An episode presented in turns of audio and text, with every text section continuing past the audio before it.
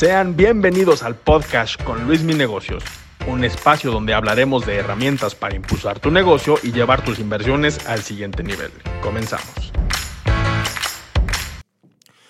Hola a todos y bienvenidos a una nueva edición más del podcast con Luis Mi Negocios. Yo soy Luis Mi Altamirano y de, invitado día de hoy tenemos a Arturo Romero, CEO de SafeNet, experto en inversiones y el día de hoy vamos a platicar de los cambios en los mercados financieros a raíz de la pandemia. exactamente el día de hoy se cumplen 365 días de que oficialmente el mercado entró en una mini recesión económica, hubo un crash que pues hubo una recuperación muy eh, instantánea. Vamos a platicar de eso, vamos a platicar también de tendencias que surgieron este año, de cómo fue el que Bitcoin empezó a subir tanto, cómo fue que empresas como GameStop, como AMC, que prácticamente estaban en la bancarrota, tuvieron un efecto de ave fénix, surgieron de las cenizas y, eh, y pues bueno, va a estar bastante, bastante interesante este podcast. Arturo, bienvenido.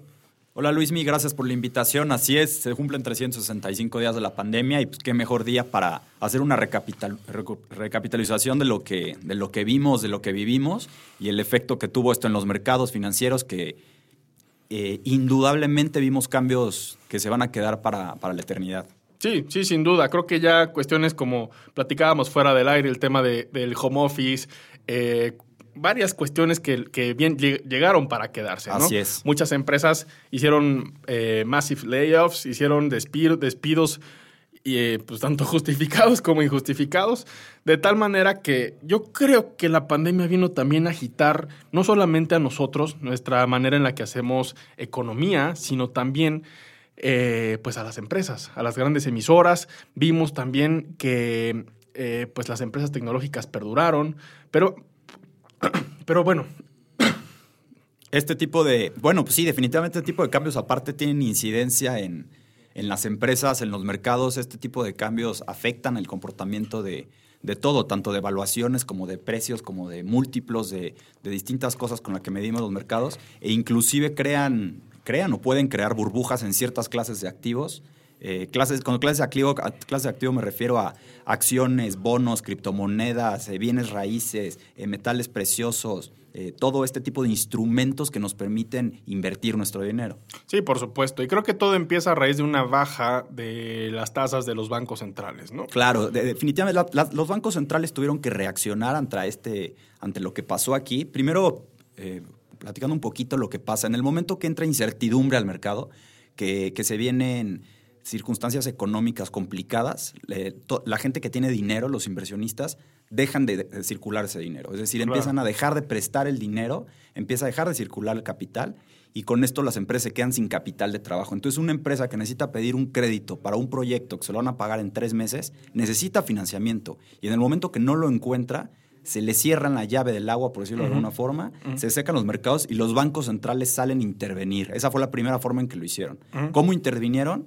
Les fueron a prestar dinero a estas empresas, mm. que es algo, es algo insólito, nunca había pasado. Por lo normal los bancos centrales no prestan directamente a las empresas. Mm. En este caso sí, hubo préstamos directos a empresas, lo que permitió que volvieran a resurgir la, actividad económica. Entonces, este tipo de, de influencia de los bancos centrales en los mercados permitieron que reviviera la actividad económica y por eso también es que se dio tan, pues, tan rápida la recuperación en los mercados financieros. Claro, y un poco más aterrizando el, el, término, un banco central es aquel organismo en, mediante el cual el gobierno eh, controla tanto su política monetaria y tiene como varias, eh, entre sus varias eh, actividades, pues hacer la emisión del papel moneda, controlar evidentemente la política monetaria, también regular el tema de la inflación. Creo que son uno de los principales objetivos de los bancos centrales. En este caso, el banco central más importante del mundo es la Reserva Federal de los Estados Unidos. El Banco Central de Estados Unidos, de hecho, tiene un doble mandato, que es mantener la inflación baja eh, y procurar la, menor tasa de desempleo, procurar el pleno empleo. Claro. Entonces, preocupado por esta situación, la segunda, el pleno empleo, empieza a haber despidos masivos, la Reserva, Federal sale a hacer este tipo de... para ayudar a las empresas y que las empresas no salgan a despedir gente. Justamente esa es la, pues, la razón número uno por la que pasó esto. Claro. Eh, eso es lo primero que pasa. Después vienen más cosas al mercado. Eh, la Reserva Federal empieza a inyectar dinero a, al mercado. ¿Qué es eso? Siempre escuchamos, no, es que los bancos centrales se están inyectando dinero.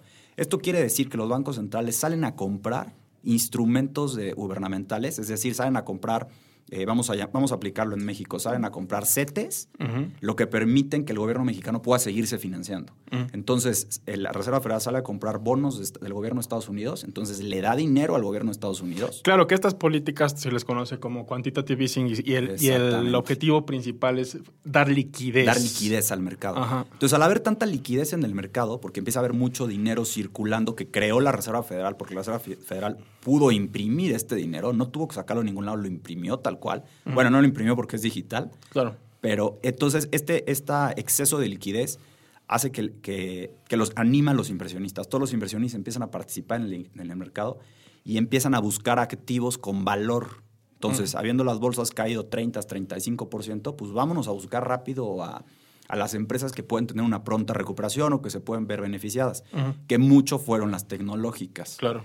Sí, sí, sí. Vimos que ahora sí que las tecnológicas fueron bulletproof. Exacto. Fueron tanto bulletproof a la caída y a la hora del, de la recuperación fueron las que más se recuperaron. Sí, de volada. Ya para mediados de abril ya estaba en tendencia positiva todo. Correcto. Todo lo que era el, el tema de la, eh, las tecnologías. Incluso vimos ahí a nuevos gigantes que surgieron, por ejemplo, el caso de Zoom que el año pasado, year to date, tuvo un rendimiento superior al 500%. Yo creo que la mayoría de los que nos está escuchando no sabían lo que era Zoom antes de la pandemia. Yo no sabía que era Zoom antes de la pandemia. Sinceramente, yo utilizaba otra plataforma.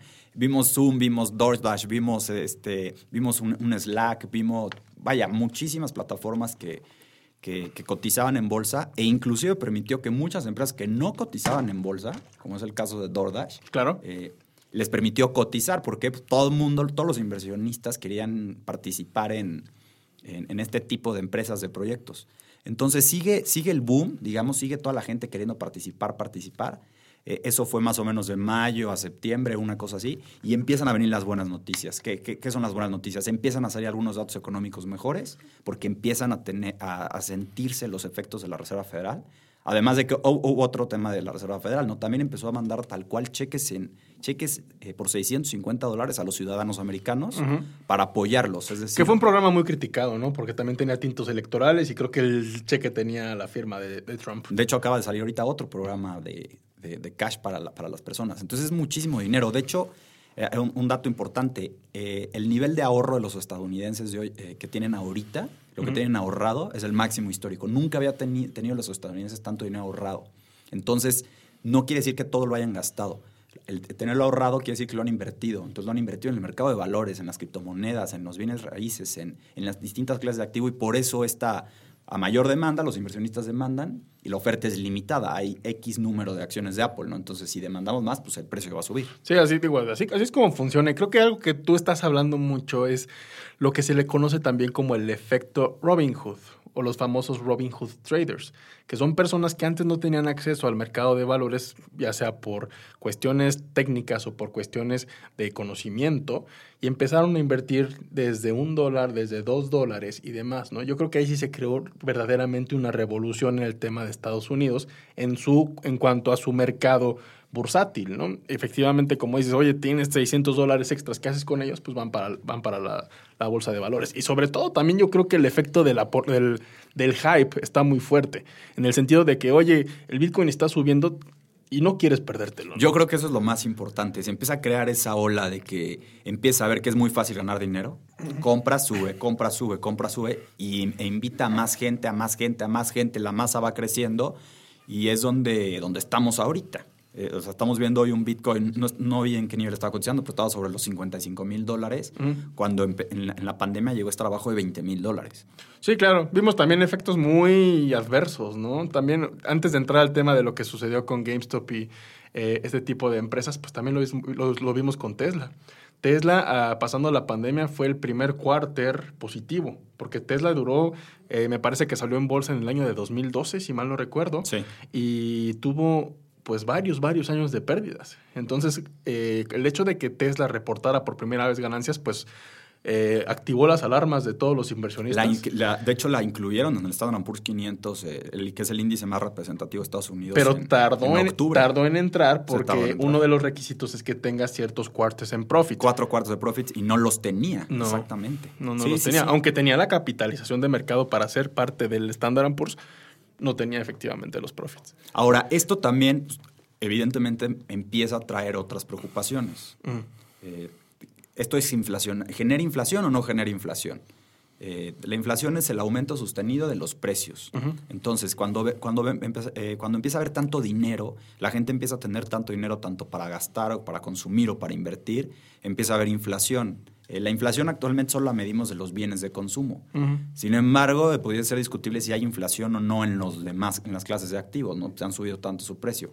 Pero bueno, entonces el mercado se empieza a preocupar porque va a haber inflación. Eh, empezamos a demandar más bienes, más comida. De hecho, eh, estaba leyendo hoy que la inflación de alimentos se encuentra también en, ha, ha, sido las más altas en los últimos años para el mes de febrero. ¿En Estados Unidos? a nivel global. Ok. al crear, al, al haber inflación, algo lo que más miedo le tienen los inversionistas es la inflación. Porque el objetivo de invertir pues, es que tu dinero no pierda valor en el tiempo. Entonces, entre más inflación haya, pues, más complicado va a ser. El tema de la inversión. El tema de la inversión, porque tienes que ganar más. Sí, sí, sin duda alguna, ¿no? Y creo que es el primer pues señal de alarma, ¿no? Y creo que al momento de hacer las decisiones de política monetaria, de hacer inyecciones de capital como la que acaba de pasar esta semana, que inyectaron más de 1.9 trillones de dólares, o sea, imagínanos esa cantidad de dinero es brutal. Ni siquiera el mercado de valores mexicano, todas las 190 y tantas emisoras que hay, no superan el 1.9 trillones de dólares. Esta cantidad que acaba de dar la Reserva Federal es tremendísima. Entonces, aquí yo creo que el principal desafío que tiene tanto la economía norteamericana como la mexicana es tener una inflación controlada. Porque cuando... Este, eh, bueno, los 1.9 trillones no son de política monetaria, son política fiscal. Es decir, el gobierno los va a gastar. O sea, ese sí es dinero que entra a la economía real completito. Pues todavía más interesante, ¿no? Porque puedes, puedes eh, eh, pues sí, hasta caer en un déficit inflacionario, ¿no? Economías como Argentina, Venezuela, vemos que tienen muy complicada este tema de la inflación. Y digo, no creo que lleguemos a un nivel parecido, pero sin embargo hay que tenerlo muy, muy en cuenta. Y definitivamente el tema de inflación también le pega a los ingresos de las empresas, porque las empresas se ven obligadas a subir sus precios y quizás al subir precios, pues la demanda por el consumo no puede ser la misma. Exactamente. Ahora, digo, sin adelantarnos tanto al tema de inflación, en el lapsus de todo esto, pues lo que decías, vimos cosas muy, muy interesantes que vaya, cosas que nunca habíamos visto. Eh, lo que vimos con, por ejemplo, lo que vimos con GameStop. Eh, hemos visto otro tipo de instrumentos, ya poniendo un poco más técnico, que se llaman SPACs, que es Special Purpose Acquisition Company, que es un cheque en blanco, tal cual que escriben los inversionistas, para, para que este instrumento de inversión pueda adquirir otras empresas. ¿Cómo se llama SPACs? SPACs. Entonces, estos famosos SPACs eh, no existían en el 2019. Bueno, sí existían, nadie sabía de ellos. En el 2020 se colocaron 290 y creo que en lo que va de 2021 ya llevan colocados más que en todo 2020. El SPAC es un instrumento en el cual eh, es una empresa que se crea para que los inversionistas metan su lana ahí y, una, y, tiene dos años ese instrumento para salir a comprar alguna empresa. Ok. Cuando, eh, y cotiza en bolsa. Algo así como un mini fondo de inversión. Es parecido a un fondo de inversión, ah, vamos a decir que así. Okay. Cotiza en bolsa y en el momento que, es, que, encuentran la empresa, la compran eh, y pues bueno, ya el SPAC ahora sí va a estar referenciado a una empresa. Pero si te das cuenta en su momento es un cheque en blanco, realmente estás apostando, estás apostando por el, pues por el manager que tiene esto. Entonces, a lo que iba es, nacieron muchos instrumentos, muchas cosas nuevas, vivimos muchas, muchas situaciones como lo que vimos con GameStop eh, en esta en esta pandemia. Y creo que también para hacer un recuento de lo que ha pasado en los mercados financieros durante la pandemia es lo que está sucediendo estos días. Desde la semana pasada empezamos a ver ciertos periodos de ajustes en cuanto a los mercados financieros, en cuanto a los principales índices. Y esto es debido también al alza de los bonos del Tesoro de Estados Unidos, sobre todo el bono del Tesoro a 10 años. Así es. Eh, el, Tesoro, el, el, bono a 10 años viene, viene, o sea, la primera razón es la inflación. Claro. Las expectativas de inflación para los próximos cinco años de Estados Unidos ahorita son 2.5%. Eh, yo sé que para, para México pues no es mucho, ¿no? Y para Latinoamérica menos, pero para Estados Unidos es el máximo nivel esperado desde el 2011. Entonces sí es muy representativo, es una inflación alta, por decirlo de alguna forma, entre comillas, y de ahí el bono estadounidense empieza a subir. ¿Por qué? Porque empieza a descontar que ese bono a la larga va a ser más alto. Sí, por supuesto. Y, y, el, y, el, hecho de que un bono sea alto es muy atractivo para inversionistas y para grandes fondos de inversión. Empieza a ser más atractivo. Uh -huh. Sin embargo, en el corto plazo, cuando los bonos suben, eh, las tasas de descuento para valorar una empresa son mayores uh -huh. y por lo tanto el precio de la acción se va a ver perjudicado. Claro. Eh, además de que también nos está, están como adelantando que la, con la Reserva Federal va a subir tasas más rápido porque hay más inflación, lo cual pues, no le gusta al mercado porque va a dejar de haber tanta liquidez para estar para beneficiar al mercado de valores. Por eso es que vimos el ajuste. Claro, y no descartamos que haya más ajustes adelante. No, de hecho, una frase muy, muy buena, ¿no? Si, no está, si, vas a tener, si vas a tener un instrumento de inversión y no estás preparado para verlo caer 10%, no tengas ese instrumento. Mira, no había visto esto, pero es una buena manera de saberlo. ¿eh? No tu portafolio de inversión. No, no, no, no, no pero un instrumento. Una acción. Ah, exactamente. Una, una, acción de una empresa. O un ETF, ¿no? Si la ves caer 10% y te asustas, uh -huh. no la tengas. No, no estás preparado para tener un ETF o una acción en, ese, en esa ponderación. ¿Qué es lo que platicábamos en el primer podcast que hicimos hace, hace tres semanas, ¿no? Conoce tu perfil de inversionista. Exactamente. Digo, Tesla, chistoso, ¿no? Tesla ayer subió 20%. Me parece que no subía así desde ¿Desde qué? Creo que desde octubre, antes de que le incluyeran el Standard Poor's 500. Sí, NIO también, ¿no? Empresas que están, pues, en la boca de todos, que necesariamente sus fundamentales son una porquería, pero... La volatilidad es importante. La volatilidad Entonces, es muy importante. Digo, yo el mensaje que me llevaría hacia adelante es que vivimos en una, en una época de bonanza, definitivamente. Estamos, vivimos en una buena época económica, pero vamos a ver ajustes. O sea, definitivamente vamos a ver ajustes y creo que nos hemos acostumbrado a no verlos. Claro. Pero los vamos a seguir viendo y, y yo estoy seguro que más, más, con mayor frecuencia que antes. Porque ahora el mercado es más rápido. Antes los ciclos económicos eran más largos. Ahorita estamos viendo muy cortos. Claro. Y sobre todo esos ajustes pueden ser grandes oportunidades para los inversionistas. ¿eh? Porque si tú ya venías haciendo un track sobre una acción o un ETF que tenías intenciones de entrar, pues una caída de estas importante puede ser una buena oportunidad de entrada. Claro, velo, velo como oportunidad y ve programando tus compras. No quieras comprar todo en un día, poco a poco, velo haciendo. Por eso es importante en los portafolios tener cierto, cierta liquidez para cuando esto suceda. Ahora poder... sí que tener balas, ¿no? Para... Exactamente, te quedas sin balas, pues ya. Exacto. Ya tronaste. Arturo, conclusiones. Eh, bueno, la primera conclusión es eh, lo que decía, ¿no? Si no puedes tener una acción que bajar 10%, no la tengas eh, diversifícate, no tengas todos tus, tus, huevos en la misma canasta mm. eh, y asesórate, mantente informado, asesórate, lee. Eh, justo hoy estaba leyendo un, una parte, un, un, artículo que me gustó mucho, mm. que muchas veces en la vida, en muchos libros de la vida, puedes aprender mucho más de inversiones que en los propios libros de inversiones. Okay. Entonces, creo que ese puede ser un tema para otro episodio, pero pero es muy importante. O sea, el, tema de las inversiones es mucho de psicología, es mucho de planeación, es mucho de conocerte a ti mismo. Claro, sí, para que tengas esa inversión. Y yo siempre lo digo, ¿no? Invertir es muy diferente a apostar. Claro. Y una inversión que te quite el sueño no es una inversión, es una apuesta. Así, me gustó eso. Muy bien. Así funciona. Arturo, muchas gracias. Gracias a ti, Luis, y muchas gracias a todos. Hasta la próxima emisión. Saludos.